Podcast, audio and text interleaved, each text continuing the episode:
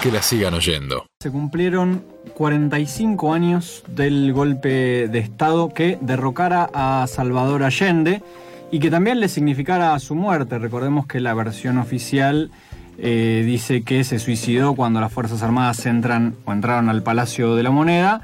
Nuevas versiones, sobre todo a partir de 2011, indican que fue asesinado. 17 eh, años duró el régimen militar sangriento comandado por Pinochet, desde el 11 de septiembre de 1973 hasta el 11 de marzo de 1990.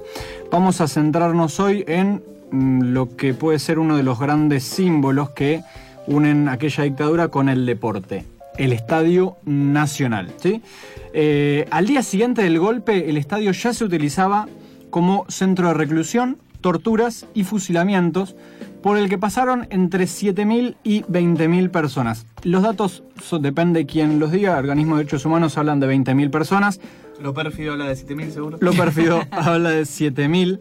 Entre ellas, eh, por ejemplo, Hugo Lepe, que fue mundialista del 62, también pasó, no, digamos, no tuvo la, la infortunia, la infortunia de eh, morir allí, fue liberado días más, o en realidad semanas más tarde. Un poquito cómo funcionaba dentro del Estadio Nacional la división de tareas. El camarín norte de la pileta funcionaba como centro de detención de mujeres, el pasillo abajo de las tribunas del sector Andes se utilizaba para interrogatorios y torturas y el túnel sur del velódromo era el simulacro de fusilamientos y de violación de mujeres. ¿sí? Digamos, dentro, imagínense un estadio, dentro de eso transcurría todo esto. Eh, esto fue, no, fue secreto, digamos, fue, digamos, la gente lo sabía, que ahí había un centro de detención. Entonces hay muchos videos y muchos, eh, muchas fotos de los prisioneros en las tribunas, eh, porque de día se abría para visitas, ¿sí? Empezaban a llegar con los días los familiares de los detenidos. También llega la Cruz Roja Internacional. Eh, pasaban por, de noche, cuando ya, no había, cuando ya no había visitas, pasaban encapuchados. Esto surge después de, relatos de gente que estuvo allí. Pasaban encapuchados seleccionando quiénes eran los próximos a torturar también se los llamaba por alto parlante, con nombre y apellido, y esas personas mayormente no, no volvían. Se utilizó con este propósito, es decir, de centro de eh, detención y eh, tortura, y también de asesinatos, hasta el 9 de noviembre de 1973, aunque existen registros de prisioneros allí hasta diciembre de ese año. ¿Por qué es esta fecha? Es decir, ¿por qué se utilizó hasta noviembre y no siguió siendo? Bueno, la explicación está en que en el repechaje para el cupo del, Mundial de 1974. Un repechaje que se, que se enfrentó Chile contra la Unión Soviética. El partido de ida se disputa el 26 de septiembre en el estadio Lenin de Moscú. Justo, ¿no? Aparte.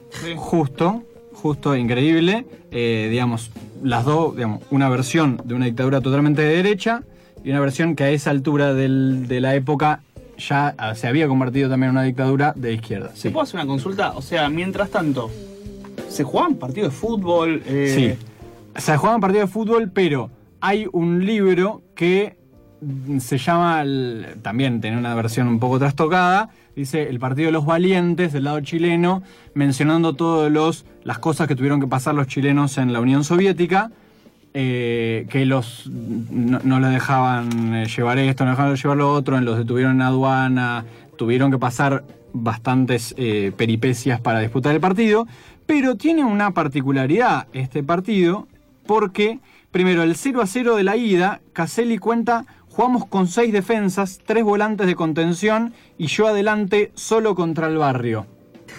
Tranqui. Bueno. Excelente. A mí se me hace agua la boca igual. seis defensores, ¿sí? O sea, seis defensores. Igual las explicaciones, las explicaciones no teníamos idea cómo jugaban, dice Caselli. No sabíamos qué nos íbamos a encontrar, por lo tanto, eh, pusimos seis defensores.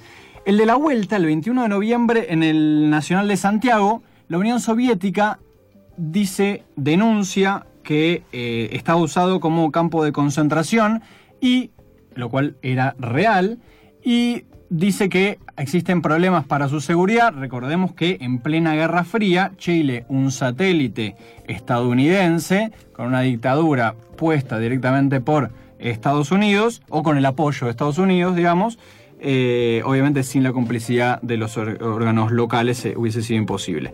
En aquella oportunidad, la FIFA, que la dirigía el inglés Stanley Roos, envía una delegación a inspeccionar el estadio de, de Santiago, encabezada por el brasileño Abilio de Almeida, reconocido anticomunista, y el secretario general, el suizo Helmut Kasser.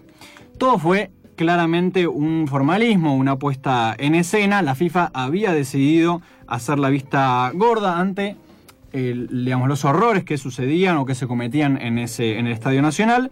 Incluso hay relatos de presos eh, diciendo que estaban recluidos en los vestuarios del estadio mientras hacían la visita. O sea, si hubiesen sido un poco, Sí. hubiesen hurgado Sí, sí. un poquito, No los hubiesen encontrado, no hubo tanta intención de encontrar. Sí, no, sí, exactamente. Este partido de vuelta fue denominado partido fantasma. ¿Por qué? Porque justamente no se presentaron lo- la Unión Soviética, pero hasta la noche anterior la Asociación de Fútbol Chilena no anunció que la Unión Soviética no se presentaba, con lo cual hizo venir a todas sus figuras al país y armó un show en el estadio, con, a, a estadio lleno, eh, donde los jugadores salen vestidos a la cancha, sacan del medio, trotan volantes y delanteros juntos hacia el arco y el capitán Francisco Valdés empuja la pelota frente al arco vacío ante un cartel luminoso que decía la juventud y el deporte unen hoy a Chile. ¿Esto es un chiste o No, no, no, Ah, ¿en esto es real. Esto es real, nada de lo que vamos a decir acá es un chiste. Eh, bueno, quizá algo. Un dato no menor, y esto tampoco es un chiste, el árbitro que formó parte de este cotejo, ¿sí? de este partido, era chileno. O sea, Ah, imagínate, pasa que, claro, ya no era un partido, o sea, ya estaba suspendido, pero bueno, metieron un árbitro chileno. Esta selección quedaría después afuera, en primera ronda del Mundial, algo así como una especie de justicia divina. La dictadura fue expandiendo su dominio también sobre el fútbol local, ¿sí? En el 75, el general de carabineros, Eduardo Gordón Cañas, se presenta elecciones de lo que es la Asociación Chilena de Fútbol, ganándole eh, a quien hasta entonces era el presidente Fra- Francisco Fluxá, con el apoyo de Colo Colo, las dos U de Chile y Católica y otros.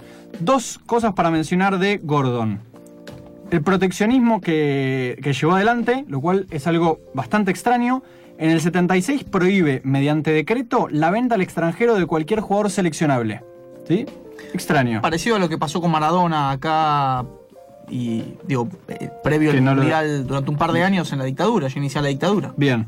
Se aplica con Mario Soto, jugador de la Unión Española, el mejor defensor de, de aquella época, que había arreglado su venta al Cruzeiro, campeón continental de aquel momento, por 180 mil dólares. Un poco a tener en consideración cómo han cambiado los números también.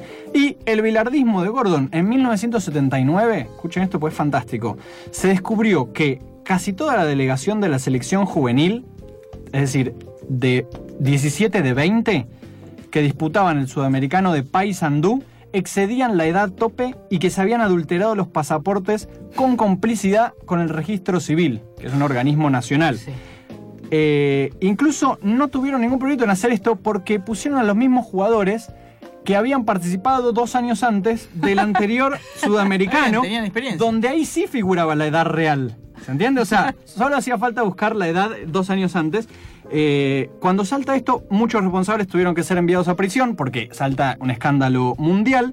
Más tarde liberaron a los ideólogos, a los mayores responsables y quedaron adentro de los perejiles como el caso del DT Pedro García. La FIFA lo denominó el mayor fraude del fútbol mundial. Esto fue antes de que River comprara a la Rondo y a Lolo. ¿sí? Eh, después de todo esto, Gordon, un poco de chiste para llevar a cabo esta, esta columna que es un poco pesada. Como consecuencia, Gordon es enviado bien, como embajador, como embajador a Nicaragua, el exilio diplomático, el famoso exilio diplomático. Eh, en el 76 los militares impugnan las elecciones en Colo Colo eh, porque hay un dirigente sindical que se presenta, aparece muerto, luego degollado años más tarde. Algo interesante para destacar.